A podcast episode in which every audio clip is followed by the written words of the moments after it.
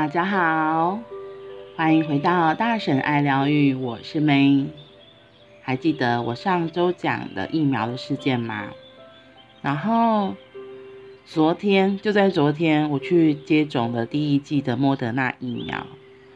对我来说啊，就是我自己真的是一个比属于比较冲动型的人，所以我如果真的有接收到想法，然后觉得可以执行，其实就是要立刻去执行的。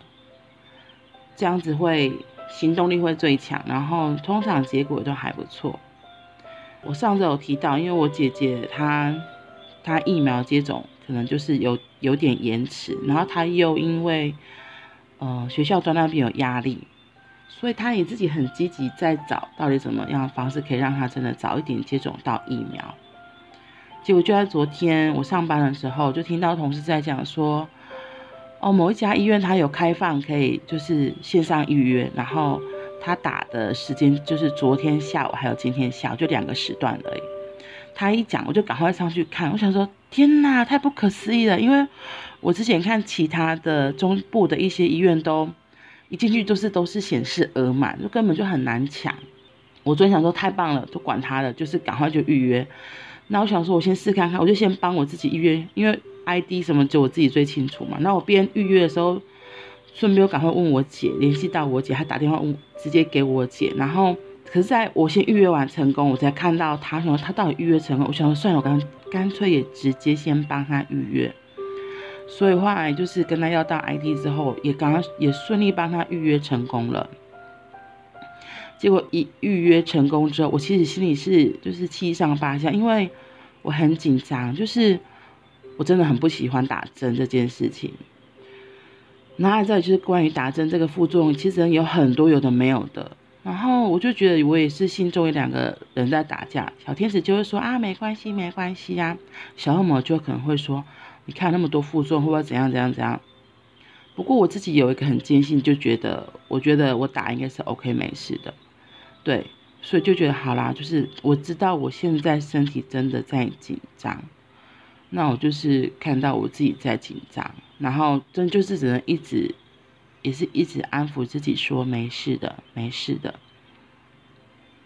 然后下面就赶快想说太好了，那对，因为嗯、我预约的时间是下午，那中午中午就放假了嘛，所以就想说可以跟姐姐去哪里吃东西，所以就赶快去找了附近的一家很好吃的餐厅，而且。我就是看到那个餐厅是可以内用，一整个超开心，就觉得耶，先去做这件事情，至少做一件，先小小的犒赏自己，也是安抚自己的心。对，然后我就发现一件很有趣的过程。我们后来，我中午下班了去接了姐姐，我们两个其实我觉得我们两个都很紧张，然后我们两个很紧张的方式就是像现在这样，讲话速度可能就会越来越快。然后呢，会越来越大声，我就发现这个好像是我们家的惯性，就是用透过这样子的方式来减低自己的焦虑不安。就我们是比较外显性的，有的人可能一紧张焦虑是点点歪恭维，然后就静静的待在那里，然后只是让自己就是比较隐性就会这样子。然后我们不是，我们我们两个真的超级吵的。一路从上高速公路，然后到交流道，其实因为距离真的有点远，而且一一上车上交流道没多久，开始下起滂沱大雨，这雨超级大。昨天刚好就是中部地区的午后雷阵雨，超级大，然后一直下下下，说怎么回事？台就是台中怎么会下大雨下成这样？然后就还是得直直开啊，一路下，然后外面雨声非常大。我们里面的讲话声更大，因为可能都真的还蛮紧张的。然后一到了餐厅，就是，嗯，我觉得也是透过吃这样子的方式来平复自己的紧张焦虑的心情，有点安抚这样子。所以到餐厅就我们都点了自己最喜欢吃的东西，然后也没有在管价钱或什么的。对，然后一吃完看到时间到了，差不多，我们就想说好，那赶快可以准备过去了。那其实餐厅就在医院附近，我们上了，嗯，进了停车场，一下停车场我就看说，哎，到底在哪里？因为我记得我那时候看他有写说，初审好像要先去报到。那我我们一开始下出停车场的时候，先看到那边有一个就写 COVID-19 的筛检站，说哎是那里吗？那我们走过去，第一个只看到筛检站，然后我们没有想到后面怎么一群人在干嘛。可是我就心里记得说，他说要先就是出诊要先挂号，所以又咚咚咚跑去院内。然后去院内呢，警卫他也说，哦，那就是先抽签，然后就是要等候这样子。等到后来到我们的时候，挂号小姐说，你们不是在这里啊，是在另外一边。我们才要匆匆忙忙的跑到就是该报到的地方去，就是我们一开始看到那一大群人的地方。对，然后我们去就看到就拿到号码牌，然后我的号码牌是八十八号，就觉得哦八十八，然后前面很多人。然后想说好吧，反正就时间还蛮早的，我们就想说那就先坐在那边看，坐在那边等。结果没多久，就有一个人出来说：“哎，这不是我们的同仁吗？”只是我们那时候一时汹汹间忘记他的名字。可是我就看到他就很热情跟他打招呼，他就也很热情的跑过来，他就说：“哦，这个很快，一下下就好了。”然后我猜他应该是第一批的，就是 因为他是一次一到十叫号，那就是你最先报到的，他就先发号码牌。那我那时候是八拿到八十八，我那时候大概是两点半左右，所以其实前面已经来一大批人了。我想说，哦，好吧，反正就是时间也还没到，我们就在那边就是继续等候。到最后真的要打针了，就是轮到我们了，要应该说轮到我们要进去挂号了。对，在这之前呢，我就一直跟我姐确认说，你到底有没有带工作证，或是你有没有带在职证明。因为我们打的是第七类，那第七类就是要这些证明才能够，现在就是要确认你的身份。因为我记得上周我同事就有讲说，有一些人也是很开心的预约了，结果他核定核对身份的时候就发现你并不是在所谓的一到八类，那你就谢谢再联络啊。对，所以我就觉得哎。就是其实还蛮严谨，所以我就记得这件事情，所以我就特别叮嘱我姐姐说：“你到底有没有带这些相关的资料？”就是真的还，我就是也很焦虑，就是觉得哎，一定要确保确保，然后健保卡没有带，确保再确保。然后比如说像我还印了挂号单啊，然后相关的资料来到医院这样子。然后最好笑的是后来要资料填写的时候，因为我们是出诊嘛，所以要写出诊单，在写的过程中。我姐姐超有趣的，她就不小心写错格，就是身份证字号写错格，她就问我说怎么办？她说重写，我说啊要重写，我想说不用把图改就好了，可是她就是真的重写了。可是你知道那个一一张单子上还蛮多字的，就她这一重写，整个就大延迟，因为刚好她前面她写完之后，她的前面的那一个人有一些状况，就医生评估了超久的，而且甚至还宕机停在那里。然后我们全部人都等，其实那时候我已经哦，我想起来，因为我我一直还蛮顺利的嘛。然后所以其实到最后我已经打完了，看着我姐姐 还没办法打，因为她前面那个人还在给医生评估。